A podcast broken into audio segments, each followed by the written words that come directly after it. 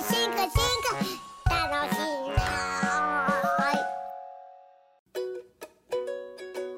すごい進化ラジオシーズン4害虫 VS 天敵終わりなき戦い。皆さんどうもこんにちは。このすごい進化ラジオは生き物の進化や生態の話を面白くかつ分かりやすく伝えるラジオです。話しては高知大学の学生であるこの僕純喜と高知大学で先生しております鈴木紀之と申しますこの2人で楽しくやっていこうと思いますので皆さんどうぞよろしくお願いしますはいよろしくお願いしますはい。えっと、それでラジオ始まる前にちょっと先にこれだけお伝えさせていただこうと思います。えっと、この間のエピソードで皆様にアンケートをお願いしたところ、たくさんの方々から回答いただくことができました。ご協力いただいた方、ありがとうございます。ありがとうございますあの皆さんからいただいたフィードバックをもとにですねあのすごい進化ラジオをあのより良いものにしていきたいと思っておりますので今後ともどうぞよろしくお願いします。よろしくお願いします。ということで、そんなこんなでついに我々のラジオもシーズン4まで乗せてきましたけれども、はい。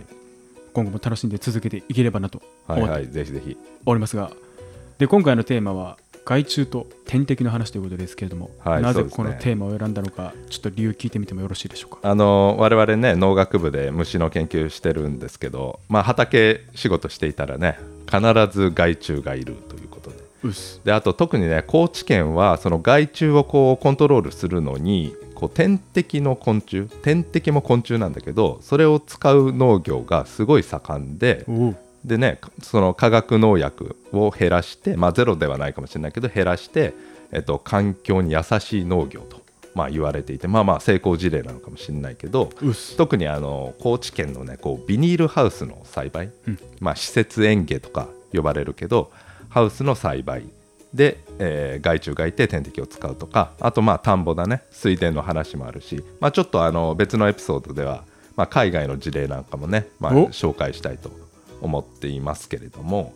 まあ、結局その農薬を減らして天敵を使えば害虫減りますよっていうのはまあこうサクセスストーリーというかねこう成功事例なんやけれども、まあ、実際は天敵を離しても害虫が減らないっていうのもまあたくさんあるわけ。そんなうまいことはいかないよと。そう。難しい事例もたくさんあってまあそれが何でなのかっていうのをちょっとこう深掘りして考えていきたいなとであとあのポッドキャストってこう農業系のポッドキャスト。農系のポッドキャストってこうたくさんあってあるんですか？まあその全国各地の農家さんの方がうんうん。こうなんか特色があるよね。地方によってこう作っている野菜作物も違うしやり方も違うしそういうの全国的に発信していってでリスナーの方もね農家さんの方多いらしいのね。こう作業しながらラジオを聞くみたいな。うんうんうんだからそのまあ我々ね今回害虫の話しますけどそういった、えー農系のねポッドキャスト好きな方にもぜひ聞いていただきたいなと思っておりますうっす。ということで、えー、と今日はですねまずその高知県でビニールハウスの栽培とその天敵をつく使った農業がですねこう盛んなんだけどはい。じゃあそもそもなんでっていう話をこうしていきたいなと思っているんだけどもうっす。その天敵が天敵を使うのが盛んというかそのビニールハウス栽培自体が盛んなのよ。めっちゃたくさんあるやん。ナスとかうんうん。ピーマンとかトマトとかね、うんあとニラとかもハウスの中で作ったりして、うん。ですごい全国1位のね生産量ナスとか多分そうなんだけどすごい盛んですと。高知はあったかいのにでもビニールハウスが多いってことですか？だからじゃあそもそも論なんやけれども 天敵の前になんでビニールハウスの栽培が盛んかってことで、はい。あったかかったらビニールハウスなんて使う必要 ないじゃないかという話ですよね。だからその理由が2つある。要因が。2つ考えられて。ちょっと習った気がしましたが。習っ、た。わかる。忘れましたよ。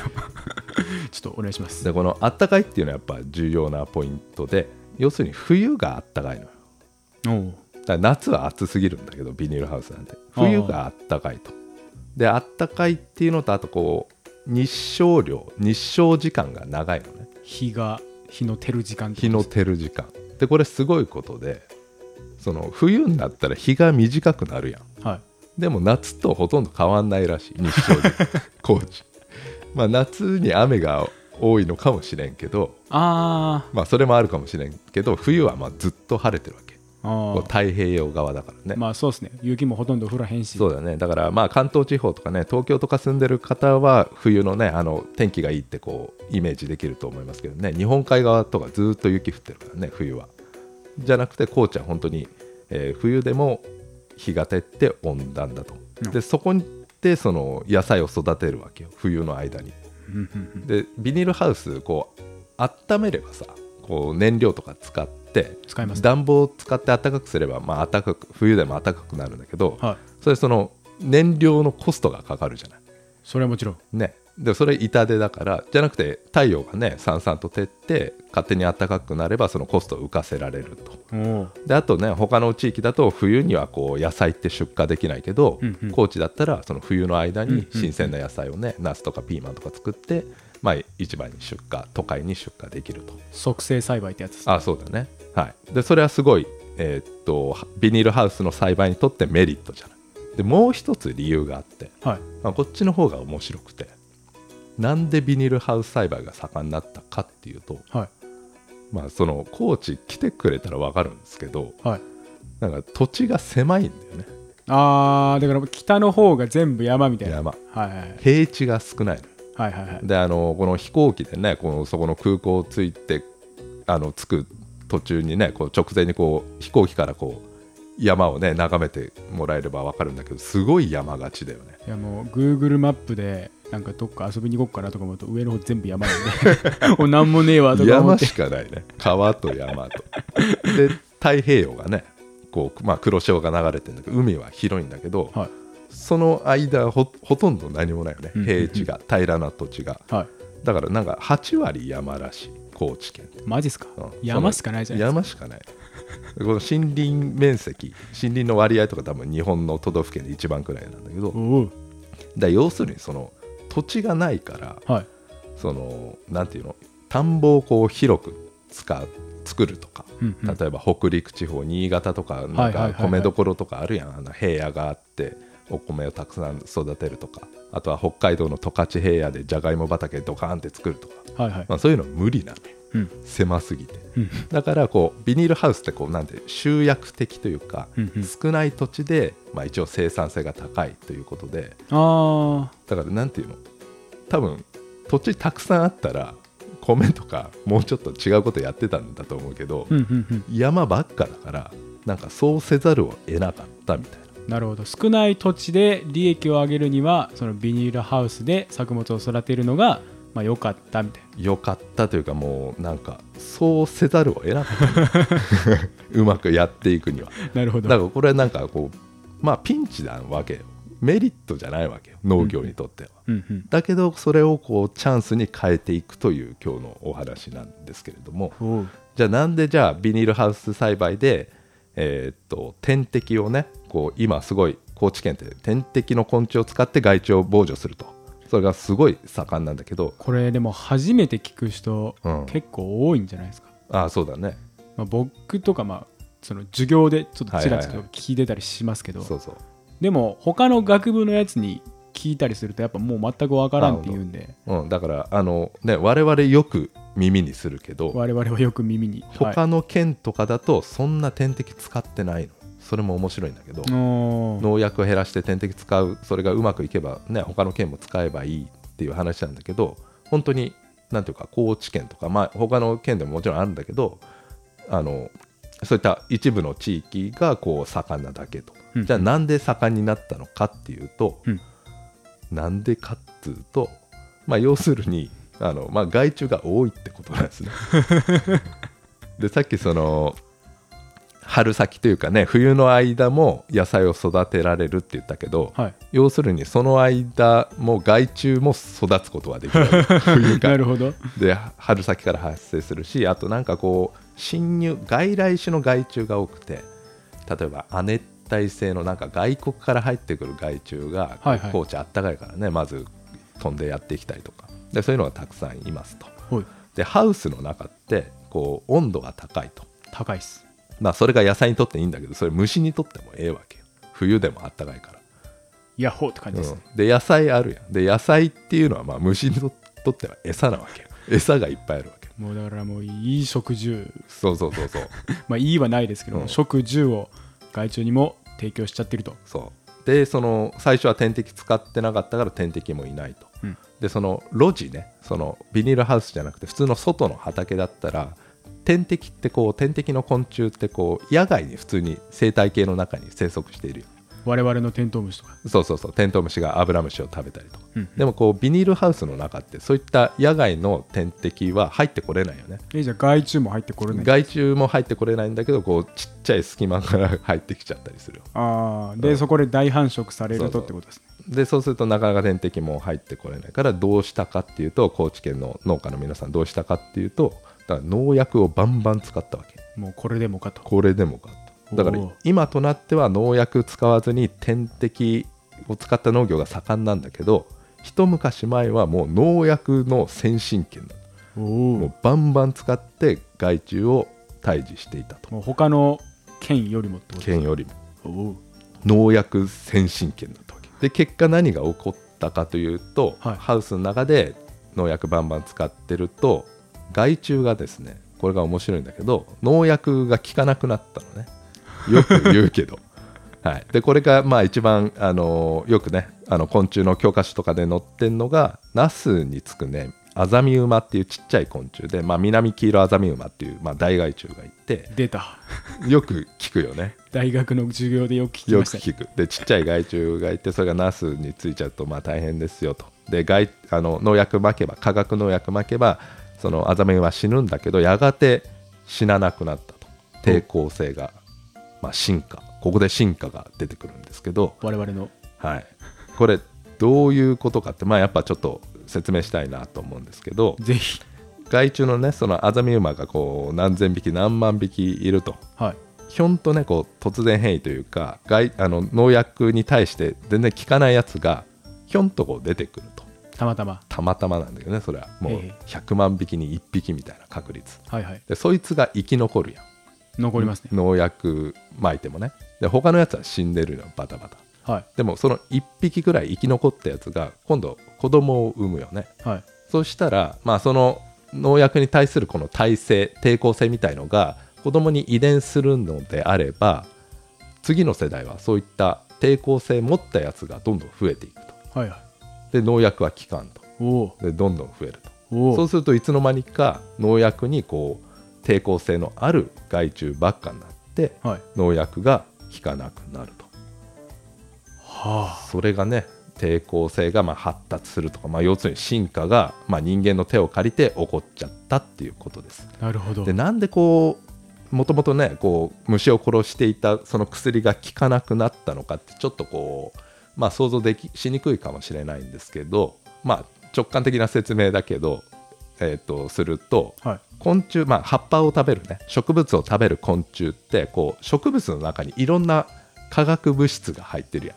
ああだからキャベツだったらカラシウ配糖体とか。そうそうそう。あの虫に食べられないようにわざわざ植物の葉っぱの中にいろんな物質が入ってるよね、はい。で食べる方の虫はそれをなんとかまあ毒なんやろうけどなんとかこう解毒するようにうんうん。うまく消化できるような進化したいわけうんうん。でそういうのがこう自然界でもそういった進化が起きてきたんやけど、うん。要するに農薬ってその未知の化学物質みたいな感じなのよ虫にとっては、うん。だからそういうのがこう、まあ、植物にも入ってるやん。でそういうのをこううまく、まあ、最初は死んじゃうんやけどなんとかしてこう解毒して消化して、まあ、死なないようなタイプっていうのがこうすごいたまたまやけどね。確率的にそういうのが出てくる。やっぱポテンシャルはあって害虫に進化しちゃうとやばいですねと。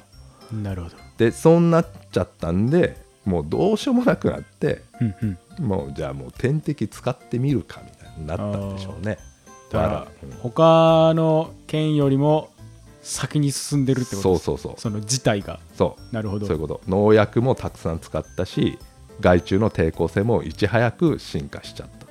あじゃあ今後その高知以外のその都道府県で高知と同じように農薬使いすぎて害虫がめちゃめちゃ強くなっちゃうみたいな現象が起きる可能性もあるってことですね。あるかもしれないね。わお。でどうなるかってまあまあそういうのもちょっと今回ちょっと考えてみたいんだけれども。ういっす。あのでも最初こう点滴を農薬やめて点滴使うってこう結構ビビったと思うんだけど農薬まくとすぐ虫死ぬやん。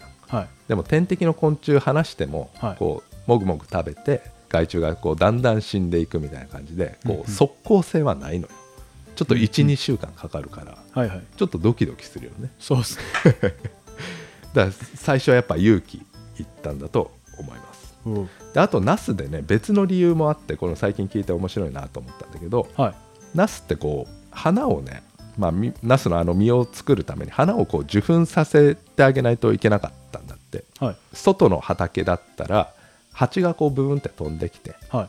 こう花粉を運んでくれて、はい。ナスがこう受粉できますよと、うんうんでもハウスの中だと蜂がいないじゃんそういった野外の野生の蜂が。まあそうっすね。だからあの農家の方が自分でこの受粉をさせないといけないんだけどそのホルモン剤とか植物植物ホルモンでその受粉をこう促すような薬があるんだけどそれをこう花ごとにポンポンってこう処理しないといけなくて。大変ですね。そうんめっちゃ大変や。んでそれめっちゃ大変だから嫌やなってことでそのでもこう野外と違って蜂がいないんであの蜂がね西洋ミツバチとかマルハナバチとかあの売ってるじゃない。ポリネーターの蜂が。でそれをこうハウスにこうパッて離せばうん受粉してくれると、うん。で今も使われてんだけどでその蜂たちが化学農薬に弱いんや。なるほど。だ害虫はね防除したいけど蜂まで死んじゃうと受粉してくれへんと。じゃあ蜂を生かすためには農薬使えへんなってことで農薬の代わりに点滴を使おうかってああそっちの方向性からも、うんまあ、点滴を使った方がはい。まあいいと。そうそう。だからいろんな理由があってね。でそのいろんな要因をこう一つ一つなんていうかな試行錯誤っていうかまあその場しのぎだよね、うんうん。これがダメだからこれやってみようみたいな。それの連続で今に至るわけですね、おう。はい、で点滴を使うメリットっていくつかあります、はい。一つ目はその農薬に関するあれなんだけど、はい。化学農薬をまくっていうのはやっぱその農家の皆さんにとって重労働。でやっぱあと健康の被害も心配と。でさっきも言ったけどハウスって温度が高いじゃない。うんうん。入ってみたら分かるけど、まあ、今のじあの夏とかはもう入れんよね。もう多分50度以上になるし、サウナ。うん、さそうそうサウナ。だから湿度も高いと。で春先でもすごい暑いもんね。うんうん。でそんな中で農薬まくっつったら防護服着ないといけないの。でマスクしてみたいな。るほど。なもうしんどすぎるやん。死にますね。でそれがやっぱ辛かったらしいんですね。うんうん。僕やったことないんですけど。はいはい。でこれ点滴だったら、まあ、うまくいけばももっと楽なわけよ点滴はその人間には害を及ばす及ぼさないんでうんうん。で、まあ、労力が削減されると。でい1回ね。ビニールハウスにこうそうそう。ポイと入れといたらもうパクパク食べてくれると。そうそう。パラパラって点滴を巻いたらなうまくいけばその点滴がそのハウス内で世代をねこう回してくれればおお点滴が増えて害虫が減るみたいな。楽っすね。そうそう。楽だしであの点滴もねその買うとやっぱ高いんですけどお金がね費用がかかるんですが、まあ、農薬を使わなくなったら農薬のコストはなくなるんで、うんうん。楽だし経済的にもメリットがあるかもしれないと。だからやっぱりねその結局はこの生産者の皆さんにとってメリットがないとうん。広まるわけないのよ、まあそりゃそうですね。うん。だからその環境に優しいとか言うやん。はい。点滴を使ってその代わり化学農薬を減らすと、うんまあゼロではないけどね、まあ、減農薬と減らすっていう意味だけどそうすると環境に優しいこうエコな農業と言われているけれどもそんな綺麗事で やっぱり最初進まないじゃない。もう生活かかってます生活かかってるからしんどさをなくせるかとかそれこそお金ねあの収入が上がるかとかそっちが大事だよね。うんでも今となっては高知ってこう点滴の先進権というかなすごい普及していて、で今となればその環境に優しいとかをこうバンバンブランディングとかに使えるよね、そのすごい押し出せるやん、はい。でそれは消費者にこう響くことではあると思うんで。でそういうことで高知県がね点滴すごい盛んなんですが元をたどれば害虫がたくさんいて農薬をバンバン使っていたというね農薬先進権だったっていうことなんですね。であの最後にですねあの純喜があのじゃあこの天敵の農業が他の県にも広がるんかなみたいな話してたけど、それねちょっとわかんね今後はちょっと分かんないんだけどまあ現状では高知がやっぱ進んでいるっていうことは他の県だとそんなに話聞かないよみたいな感じなんだけど、うんうん。でこれな一つの理由はねこう点滴を使うっていうのはなんかこう全てのパッケージを変える必要があってパッケージって何なのかっていうとはい。点滴を使うってことは農薬を使わないと。はい。で農薬を使わないってことはまあそれなりに害虫は来るわけ。うんうん。じゃだからそのじゃあ野菜ねその作物側も害虫に強い品種ってやっぱあるじゃない。うんうん。そういうのを使ったりあとは点滴ってやっぱ1種類じゃねこう効果がないんで特定の害虫にしか効果がなかったりするんで複数のダニとカメムシのこうテントウムシをこう混ぜたりそうやって使ったりしてであと農薬をまいたら天害虫だけじゃなくて天敵も死んじゃうんだけどやっぱり農薬を使わざるを得ない場面っていうのはあるんでうんうん。使いたいんだけど天敵死んじゃったら困るんでその天敵には効きにくい農薬にするとか。だからなんか単に点滴を使えばいいっていうわけじゃなくいやてなんかむずそうっすそうそう。なんか全部変えないといけないうんうんうんだからなんか我々からしてみれば Windows のパソコンノート PC 使ってる人が、はい。もう Mac に乗り換えるようなもん。もうこのアプリなかったしみたいな。このアプリ消えちゃったしみたいな、まあ、今までこのスマホの Android とこのあの同期していたのに Mac にしちゃったらもうこっちのアプリないしとか、うん。メールとかなんかインターネットのブラウザも全然違うしとかじゃあもう Windows で慣れてるしこのままいけるのであればもう俺は Windows 使い続けるわみたいな感じそう。だからシステムを丸ごと変えないといけなくてそれはその覚悟が必要だよね、うん。で覚悟って言ったら精神論だけど要するに必要性がないとなかなかシステムをこう移行できないと。ハウス栽培ビニールハウスで一番天敵を活用しやすいっていうこともあってそれで高知で天敵が盛んっていうのもやっぱりあると思いますね。ああその逃げちゃうってことですか？あそうだねビニールハウスから。はいはいはい。うん。ビニールハウスの中に天敵をこう巻くと離してそこで天敵が増えてくれるんでそういった閉鎖閉鎖的な環境だよねハウスってやっぱり。だからそういうところで一番うまく使えるんでだからまあ高知県で、えー盛んっていうのはやっぱりそういうのがあってまあ他の県でねそれほどビニールハウスでやってなければなかなか普及しないのかなというまあそういう理由もあると思います、うんうん。でその、まあ、パッケージって言ったけどいろんなことが組み合わせ組み合わさって一つのこう害虫防除のこうシステムというか体系になっていてうん。でそのこのいろんなアプローチをこうひとまとめにしたのを総合的害虫管理と専門的には言うのかなと英語の略語だと IPM と呼ばれていますけれどもあの農家のね、か皆さんお聞きしたことあるかもしれませんがそういったこの一つの手法あの手法じゃなくて複数のアプローチをこう組み合わせたパッケージのことをそう呼ぶんでしょうね。うん。はい、ということで今日のお話でしたが、まあ、重要なことはですねこうピンチをチャンスにということで。初めはね土地が狭くてビニールハウスするしかないとか害虫がいるからもう農薬バンバン使ったけど抵抗性が進化しちゃったからもう点滴使うしかないと。もうピンチの連続やったんやけどそれをこう一つ一つ乗り越えていくとなんかもうその地域にしかないオリジナルなね特色ってできるよね。だからなんか我々我々も高知によくいてね地方を活性化とかよく聞くけど、うんうん。なんかそのなんかメリットってこう見えるじゃない？例えば冬があったかいからビニールハウス使って野菜を育てようって。そのメリットって誰しもが目につくんだけど、うんうん。逆にこうピンチの方だよね。うん。ピンチの方をうまくその問題を解決したらなんていうのかな他の県にはそういうピンチがなかったりするわけよ。だからそもそもそういった解決策って生まれないじゃない。だからそのピンチをチャンスに変えた先になんかこう独自なね特色みたいのができるんじゃないかなと思っています。いい話ですね。はいもうこれしかないんじゃないかなと地方は。